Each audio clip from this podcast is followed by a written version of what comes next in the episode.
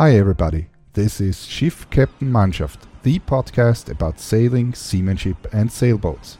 I am Bernhard Fischer, and this is my podcast for all sailors. Actually, some of you now might wonder why this is in English, and the reason is pretty simple. Today, this is an interview podcast, and I have a Norwegian sailor in the interview, and thus I decided to do the whole podcast in English. All of us know the Vikings, those brave and strong and tall men who lived far up in the north.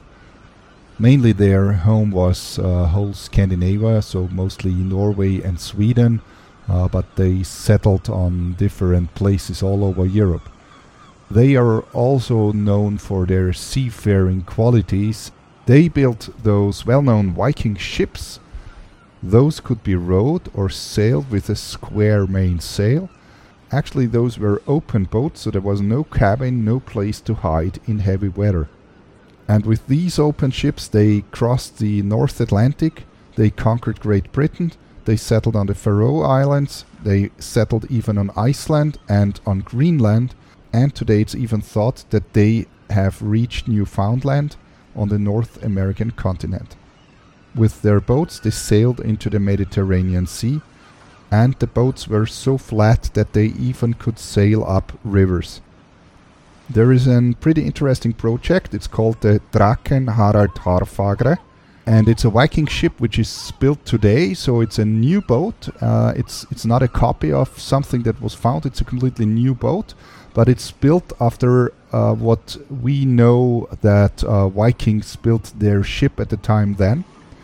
And this uh, boat is actually sailing uh, around the world. They cross the Atlantic Ocean several times. And one part of the project is that they even try to wear um, clothes that uh, we think to today that uh, the uh, Vikings uh, wear at the time then. Of course, you find the link in the show notes down below. If you think that the Vikings have disappeared a long time ago, then you are wrong. The spirit and the boldness is still alive in some Norwegians. And there is one who constantly seeks new challenges, and probably he is a descendant of a once well known seafaring Viking. His name is Erik Aanderaa, and I have him today in the interview. Erik lives on the southwest coast of Norway and he owns his own boat. Actually, it's a 35 foot Contessa, and of course, he regularly sails out to the Atlantic. And what he's doing is not just day sailing and drinking beer, he's really challeng- challenging himself and showing cool stuff. Actually, I found Erik on YouTube. He produces amazing videos, which I can strongly recommend to everybody independently if you're a sailor or not.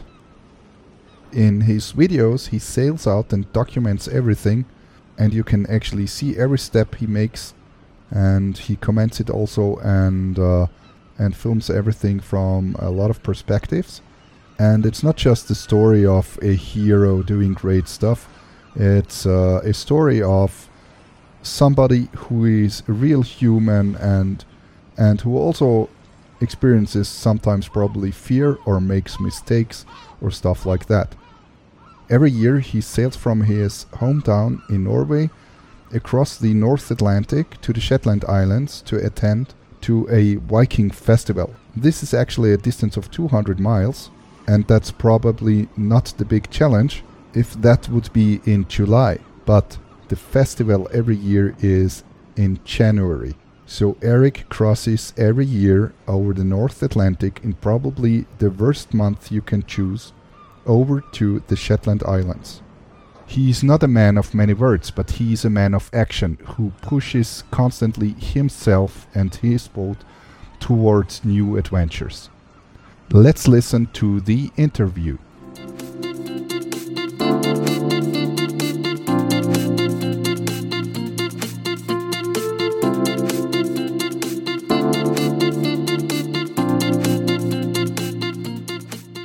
Thank you very much that you found your time uh, for doing yeah, this. It's really great. Well, probably uh, let's uh, first stick to a current uh, topic. Uh, it was pretty windy the last days, uh, even in Austria here. So there was was this big depression. Uh, in in England, they called it Ciara. I don't know what the name was in Norway. Yeah, it was the same in Norway.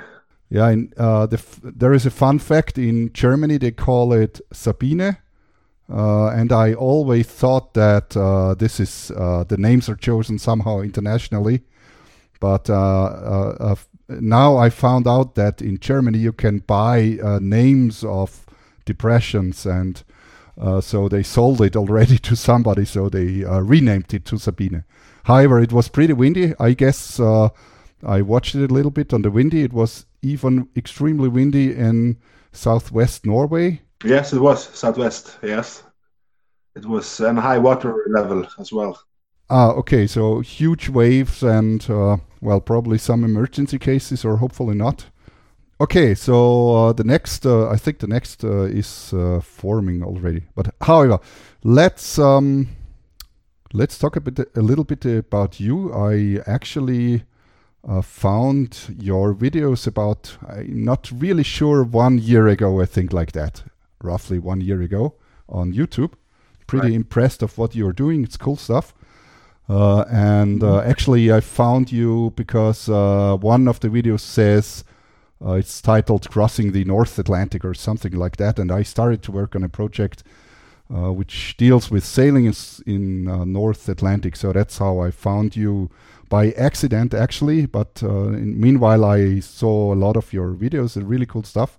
So I decided uh, to do this podcast uh, because I create mm-hmm. a podcast since uh, one and a half year, but it usually it's in German. So let's talk a little bit about you. So actually, how did you come to sailing? So probably it's obvious for if a Norwegian um, lives there uh, to be to go sailing, but uh, uh, not all Austrians are going skiing. So probably that's uh, true for Norwegians also.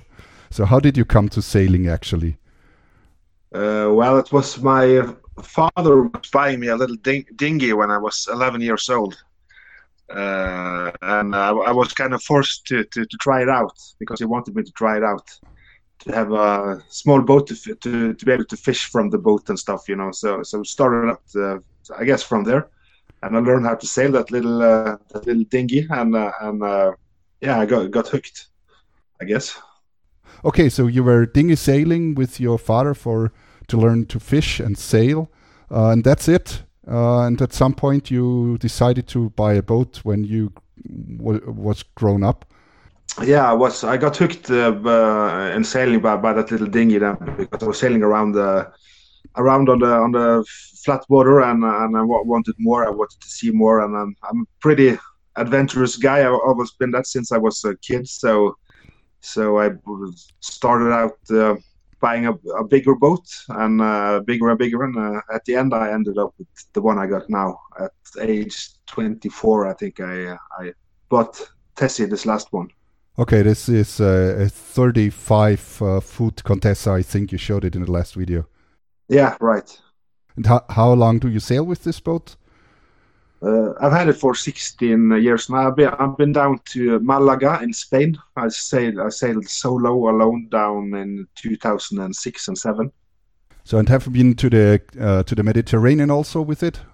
I have been, yeah, yeah. I was I was about to cross the the, Atlant- the, the Atlantic Ocean to Caribbean, but but the weather was just too too bad. So so I turned around and, okay. and head, headed back to Norway. Okay, but uh, probably time will come. Do you uh, intend to uh, retry the Atlantic crossing? I mean, no, not not in the nearest future. I uh, I'm uh, having some other plans coming up, so so I, I, I like it better uh, up in, up in the cold weather in the North Atlantic. Yeah, I know about the new project. Um, I already saw the preview videos, of course. Um, mm-hmm. Then once you did it, then uh, crossing the Atlantic on the on the trade winds uh, is probably boring. yeah, maybe. Uh, yeah, it's it's three weeks with the with the same wind direction and the 30 degrees Celsius, so it's uh, it's going to be three long weeks, I guess. Yeah, in, I'm not sure if it's uh, the same in English, but in, in German you say it's a bear barefoot uh, route actually. So because you you're barefoot without shoes there. Yeah, yeah, right.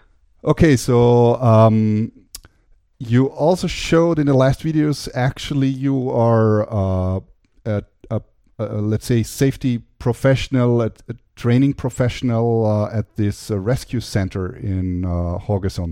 Yeah, yes, I've been there for eight years now, since 2012. So, so I've been, uh, yeah, I, I worked with the with the safety and preparedness within ships and platforms, showing them how to survive if uh, if things go wrong.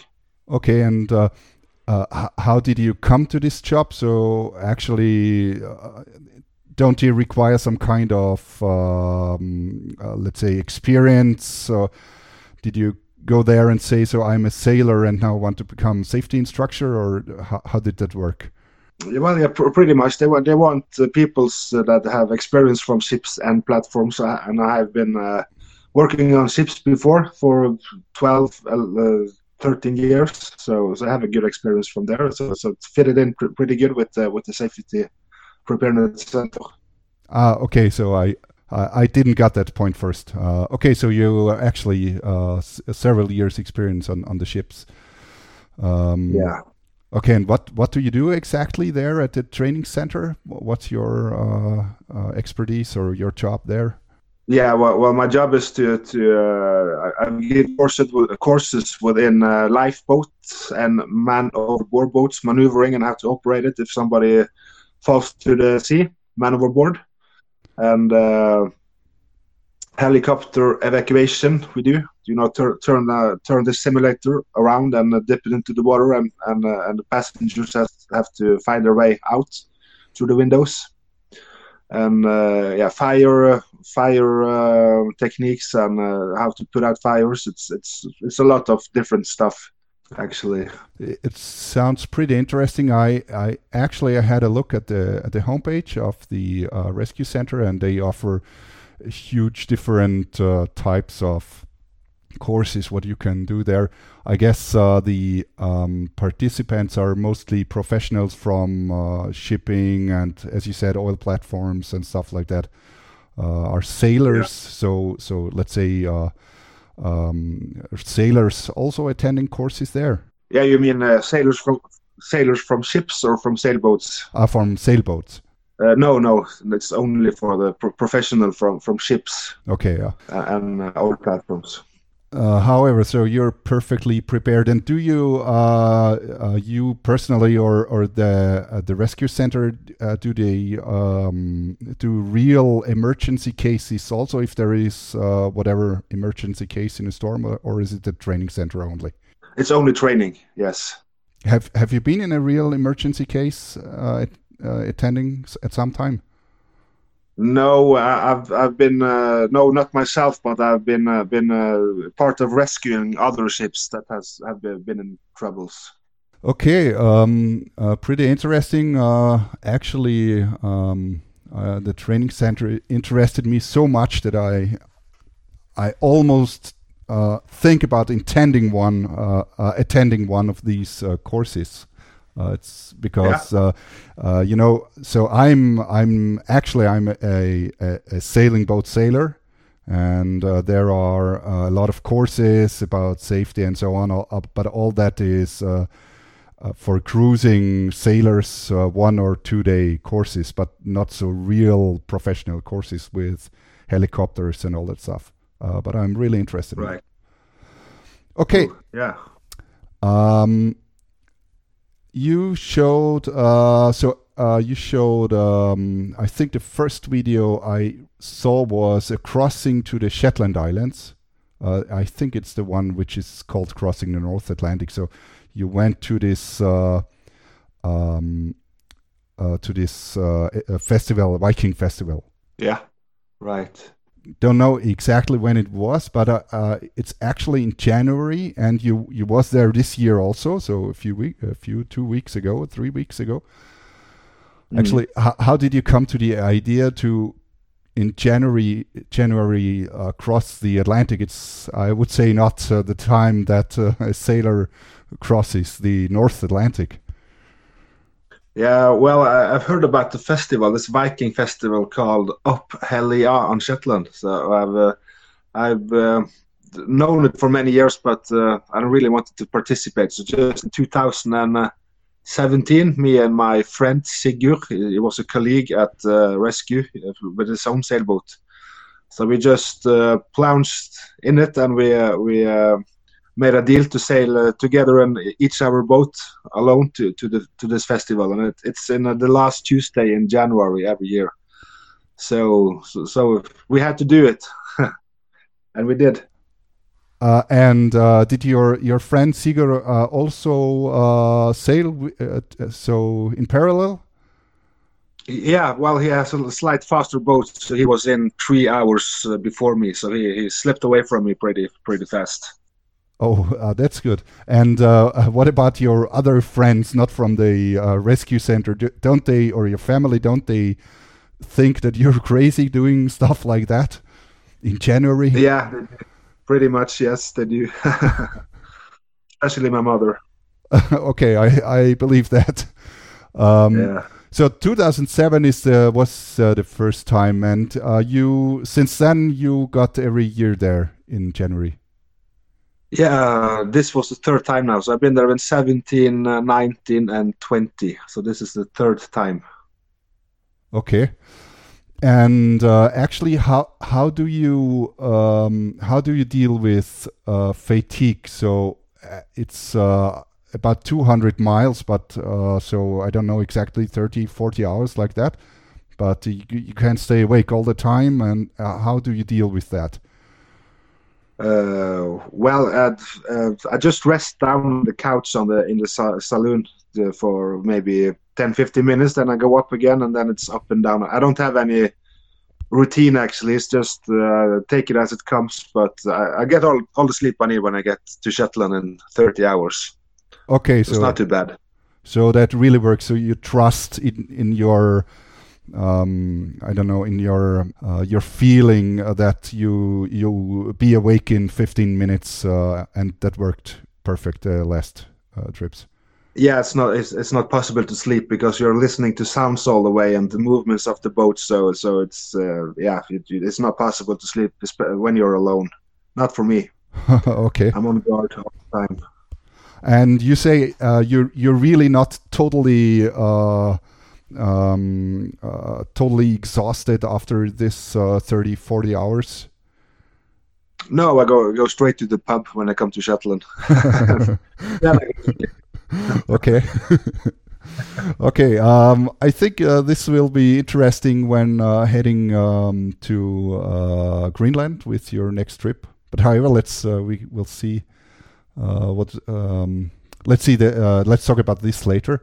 Uh, but first, um, so you head to the Shetland uh, Islands and then back. And how was it this year? I'm uh, actually, to be honest, I missed it a little bit, but I think the weather was uh, pretty windy, wasn't it? Yeah, it was southwest uh, 30 knots all the way over, so it was pretty heavy as everything on the nose. But I was lucky to to keep the bow on Shetland all the way, so I didn't have to tack. But it, it was a rough trip, yeah. And uh, the the other way uh, was it the same or? Uh, uh just the same. Win, win, win, all the way on the nose. Uh, and is your friend also uh, going with you? So, or was it just the first time? That was just the first time. I've been alone. The two two second times I was I was alone.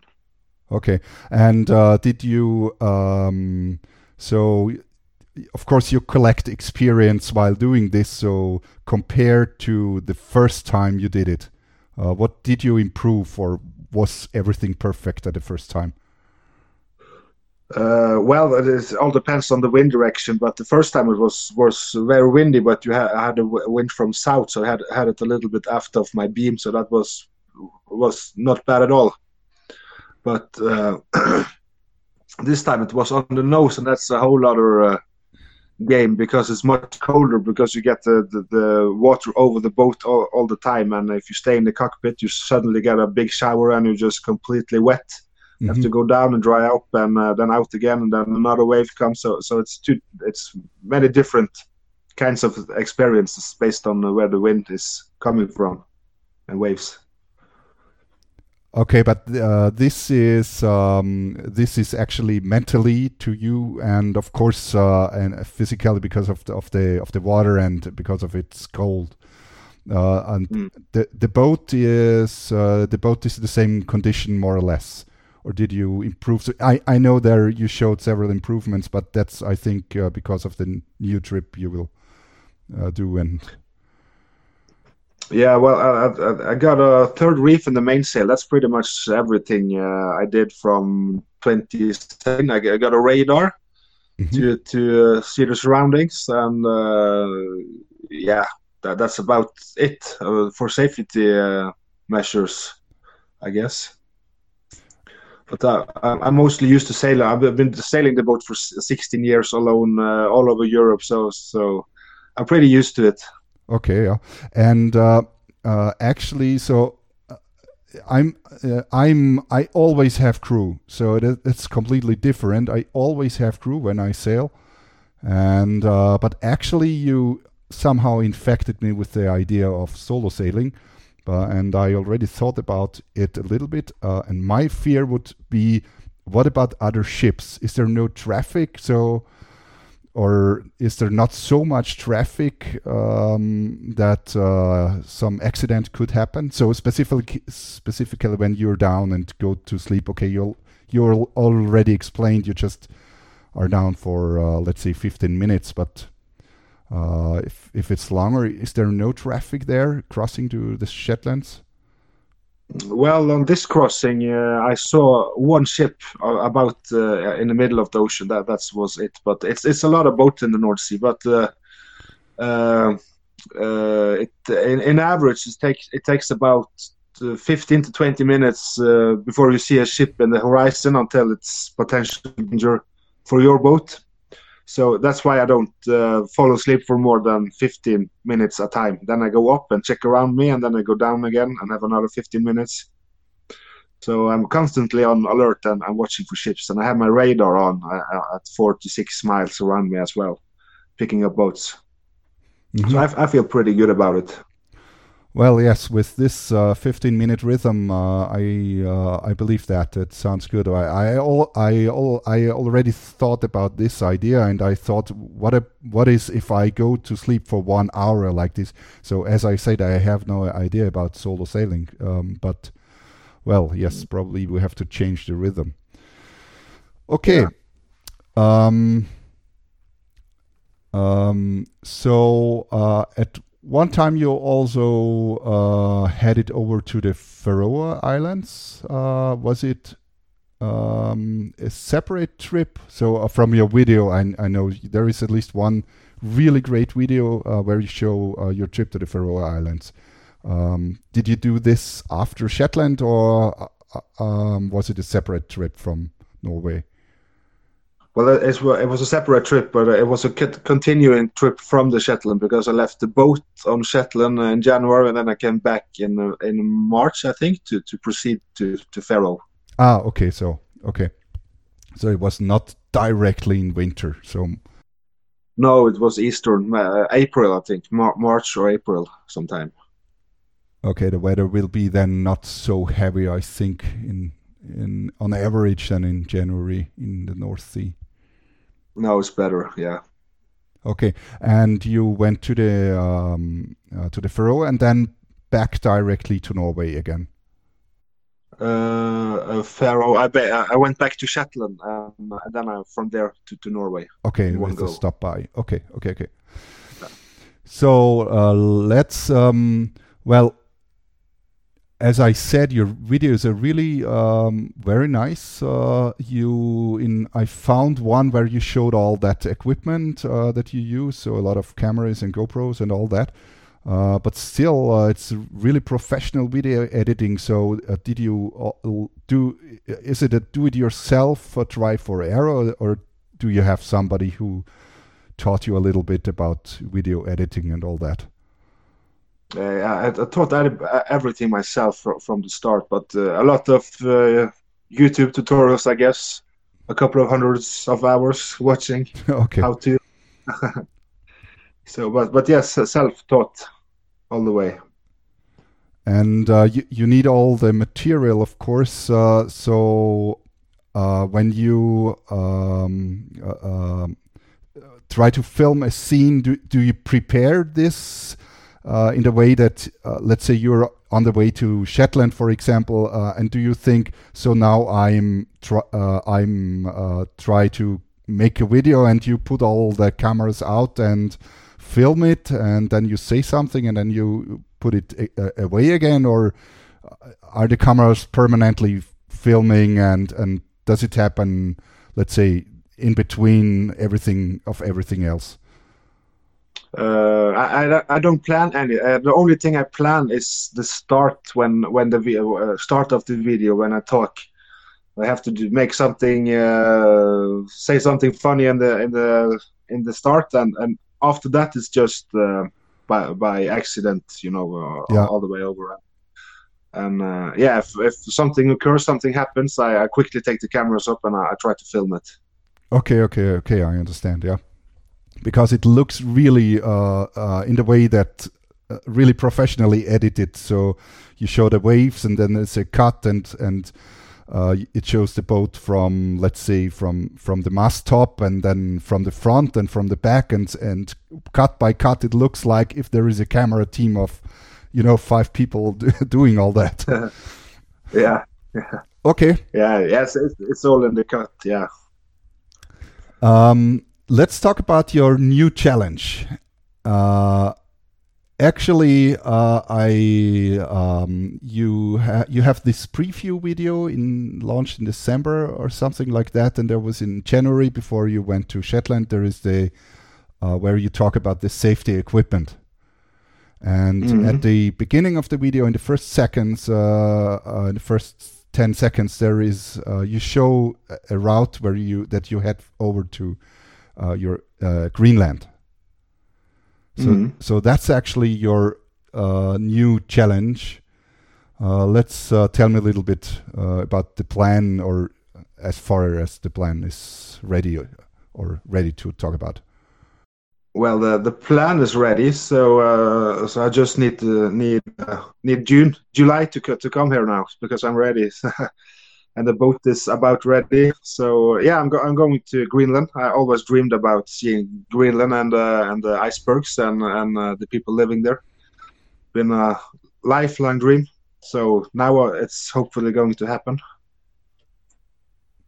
And uh, h- how did you uh, how did you plan the route actually? So so there's just a, short preview, a few seconds. So you head up north on Norway and then cross to Jan Mayen and some how, how exactly did you plan that uh, I, am going to the north of Norway because uh, it's it's obviously a shorter uh, ocean route from uh, north of Norway to Jan Mayen to shorten down the ocean uh, stretch, and uh, it's also because I really want to see the, the islands in the north of Norway, the Værøya and Lofoten.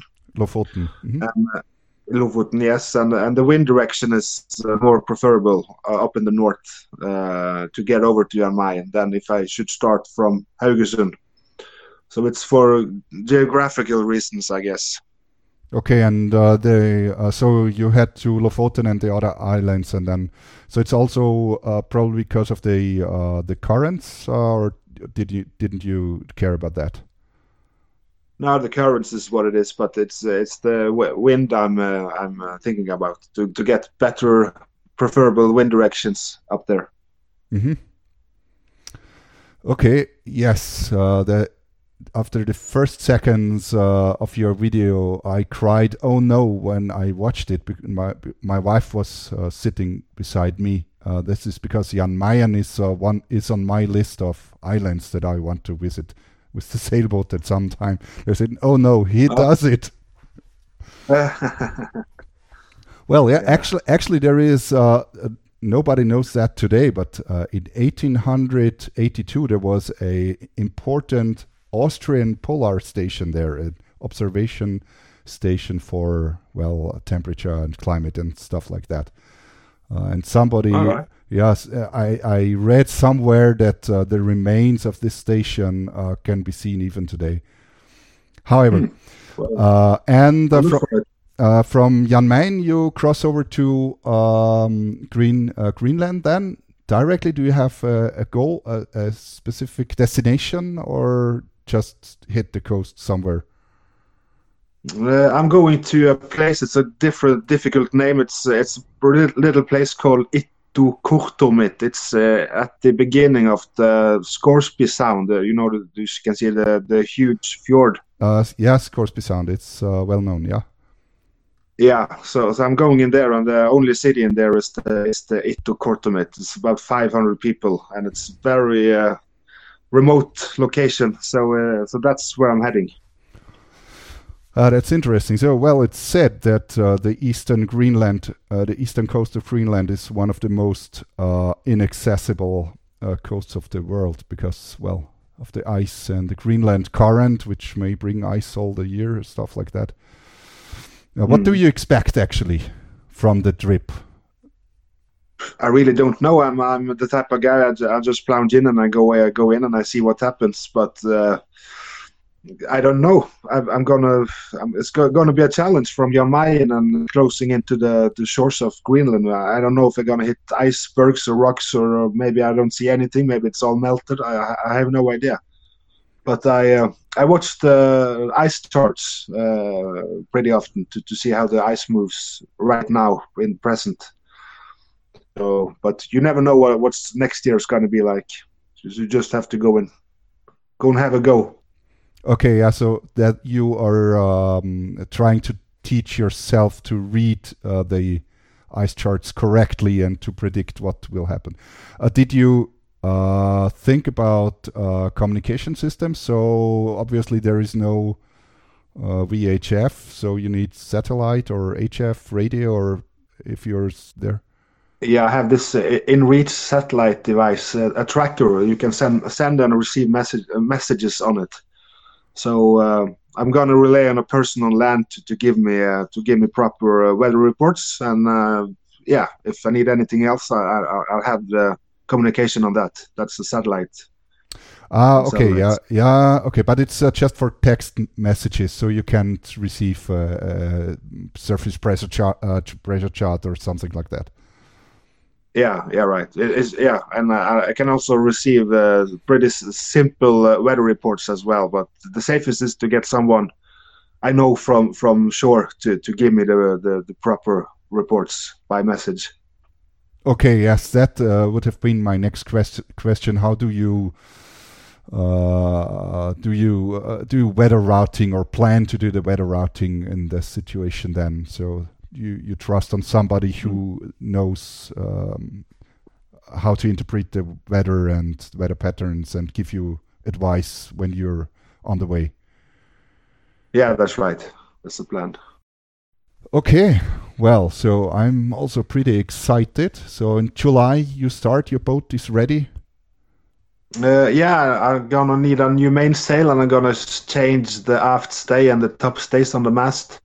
And uh, after that, I think I'm pretty good. Some some minor repairs, but uh, that's what I will do. So so so I think think we are all good for July.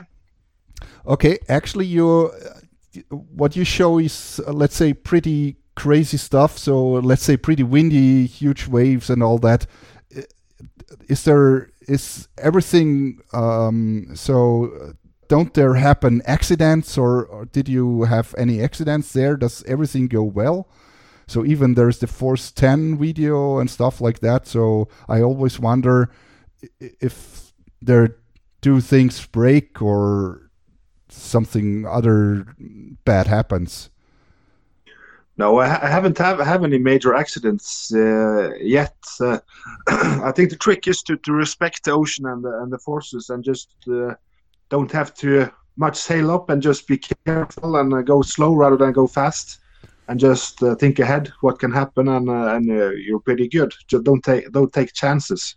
Don't fight nature. You you will lose. So just play along with it as as good as you can. Well, yes, of course, but um, uh, the the devil does not sleep. So the best captains had accidents, uh, even if they uh, try to foresee everything, because sometimes shit happens. As yeah. Okay, so you had let's say luck. Of course, you foresee try to uh, prevent from everything. Um, well, uh, there is uh, one thing interesting. Uh, you showed a picture where a boat. I don't. I think it's the boat from you have now uh, was uh, thrown on the on on the rocks. Yeah, yeah, that was a major incident. was 2011, I think. Uh, no, before that, yeah, about 2011. I, I was uh, I, didn't have proper clothes on me, so I was going out in uh, some wintry weather, high winds and high waves, and I got soaked and wet and almost froze to death. So uh, so I I crashed the boat onto the shore, as the picture shows, and that's due to my I, I was my body was stopped working because of coldness, hypothermia. Okay, uh, but now actually you have uh, everything you need for cold weather. I think you're well prepared. Oh yeah, I have all. all uh, I'm, I'm learning by doing, so it's not going to happen again. I have all, all, all the things I need now to stay warm. Uh, you showed a lot of safety equipment. Um, uh, did you? Uh, how did you choose actually the safety equipment? that is it uh, because of your professional career in the rescue center? Um, or do you just read books about, let's say, crossing the North Atlantic uh, with a sailboat? Uh, well, the, the equipment I have aboard is pr pretty basic. I have this uh, just a life raft and a, a survival suit and uh, an uh, emergency location beacon, this e, e and uh, yeah, InReach satellite device. So it's it's nothing fancy, but it, it's the basic you that will luckily or hopefully uh, make you be found if you get lost or need help. Mm-hmm. Uh, a complete different question now uh, because it just came into my mind. Uh, you have this radar, uh, which is uh, which is not mounted on the on the mast, but it's uh, mm. freely mm freely mounted uh, somewhere on the back. Uh, does this work? Yeah, right. Yeah, it's it's, uh, it's amazing. It's the radar is always level to the sea, so no matter the movements of the boat, you will always have a, a pretty clear radar picture. And it's not, uh, and the picture is not shaking or something like that that you see on the display. No, no, no. It's it's very, really good. I can see boats uh, pretty stable in in high high waves far away. Okay, that's that's a pretty cool idea. I've never seen that before, to be honest. Okay, although I did not uh, research about uh, radar, but it's a pretty cool idea, and I wonder why others don't do that. Uh, is, mm. is hmm. this did you is this your personal invention or is that out of the box uh, sold somewhere in Norway? Uh, I've really never seen that. It's out of the box. Yes, it's it's for sale. It's it's uh, pretty expensive, so I can see why not everybody just runs and buys it. It's, it's expensive. okay, so I will have a look at um, vendors uh, what they sell because I actually have never seen that before. Not even heard that right. this is possible. Although it absolutely makes sense.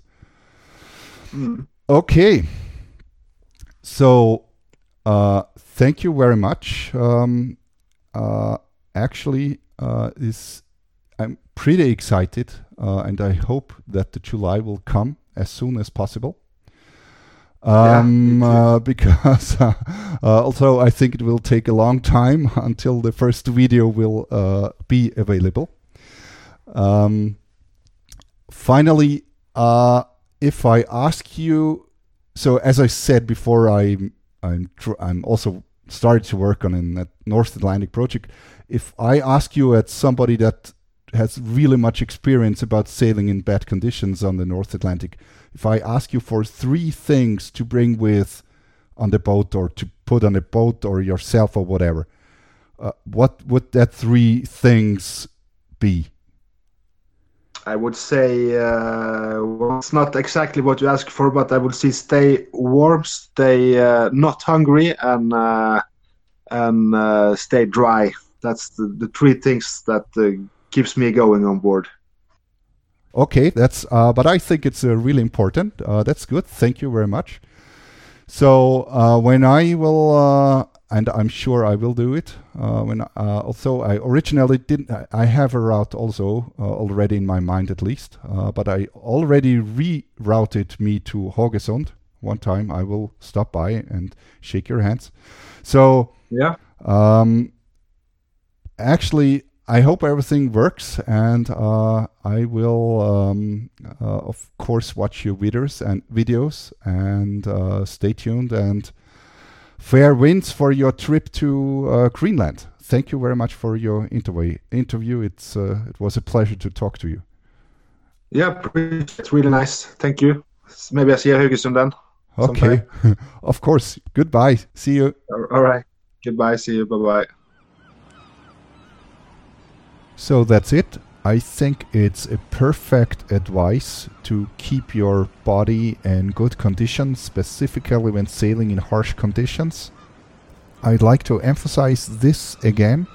People who took one of my sail courses in the past probably remember that I emphasized to keep your body in good condition, meaning try to sleep enough and try to eat enough, of course, and try to stay dry.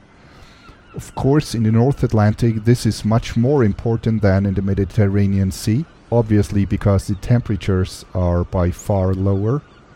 But believe me, when crossing the Mediterranean Sea in December, it can still be very cold and it can be very wet and exhausting. I'd like to explain a little bit uh, about the locations that we talked about to all listeners who are not so familiar with the region up there in the north. The starting point that Erik talked about and uh, is almost also in the videos, uh, mostly the starting point is Haugesund. This is a town on the southwest end of Norway and it's pretty opposite of uh, the Shetland Islands. Uh, from Haugesund to the Shetland Islands, uh, which is the town of Lerwick, uh, this is um, about 200 nautical miles.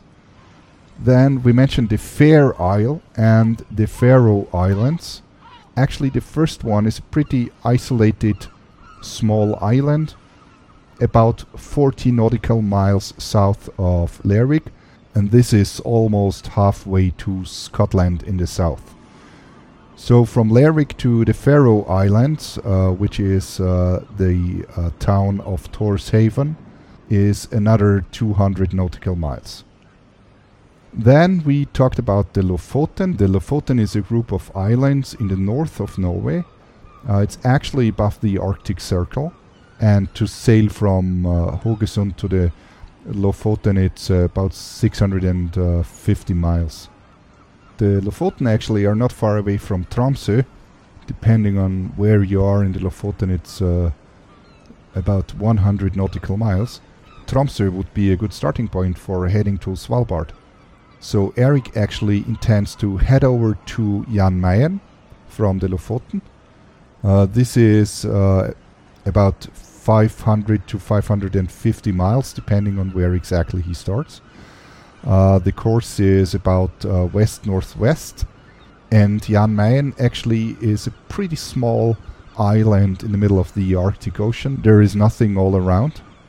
So, who wants to look for the island now? It's about uh, 71 degrees north and 8.5 degrees west. If we continue the trip for another 270 miles, more or less directly to the west, we will have landfall on Greenland. There is the town Ittoqqortoormiit. It's, as Erik mentioned, on the northeast uh, entrance point to the Scoresby Sound. And the Scoresby Sound uh, seems to be the first sound uh, which is uh, which does open from the ice in summer. Uh, so the whole uh, coast of Greenland further north is the whole year is uh, the whole year closed with uh, fast ice. So that's actually the reason why it is such an inaccessible coast. And uh, the reason for this is that um, because of the ocean currents Actually, there are um, in the Arctic Ocean um, there are two important currents. So actually, at this part uh, of the ocean that we are talking about. So uh, on the eastern side, there is the um, well-known Gulf Stream, and the Gulf Stream uh, actually is responsible that um, Norway is inhabitable so far uh, into the north because the Gulf Stream goes up there and up to Svalbard and further into the uh, Arctic Ocean. Uh, actually, it splits a little bit to the west and to the north. However, on the other side, uh, the water comes back out again uh, on on the west side. So actually, this is the east side of Greenland, and there is the so-called East Greenland Current. And the East Greenland Current is pretty cold, and uh, the temperature is between zero and minus 1.5 uh, degrees and it's uh, even freezing uh, and this is because of the low salinity. So the salinity of the water actually is responsible for uh, water uh, freezing or not freezing. If it has a high salinity then uh, it uh, can get colder temperatures without freezing. I'm actually pretty excited as I already said about this trip and I will follow Erik and his videos uh, as he said in the interview, there is a tracker um, which could be tracked, and of course, I will keep you informed on my podcast and bring regularly news about the progress of his trip. So head over now to YouTube. You find the links down below in the show notes. And also visit uh, Erik's online shop. He actually has his personal brand. Uh, of course, you can see this in the YouTube videos. Actually, this is no bullshit, just sailing. I like it very much because it's exactly what it implies. There is no bullshit talks, no blah blah, no cocktails and beaches, it's really just sailing. As you all know, sailing is big fun and it's even more fun in the North Atlantic. So stay tuned until the next time when there will be a new episode of Schiff Captain Mannschaft. Vielen Dank!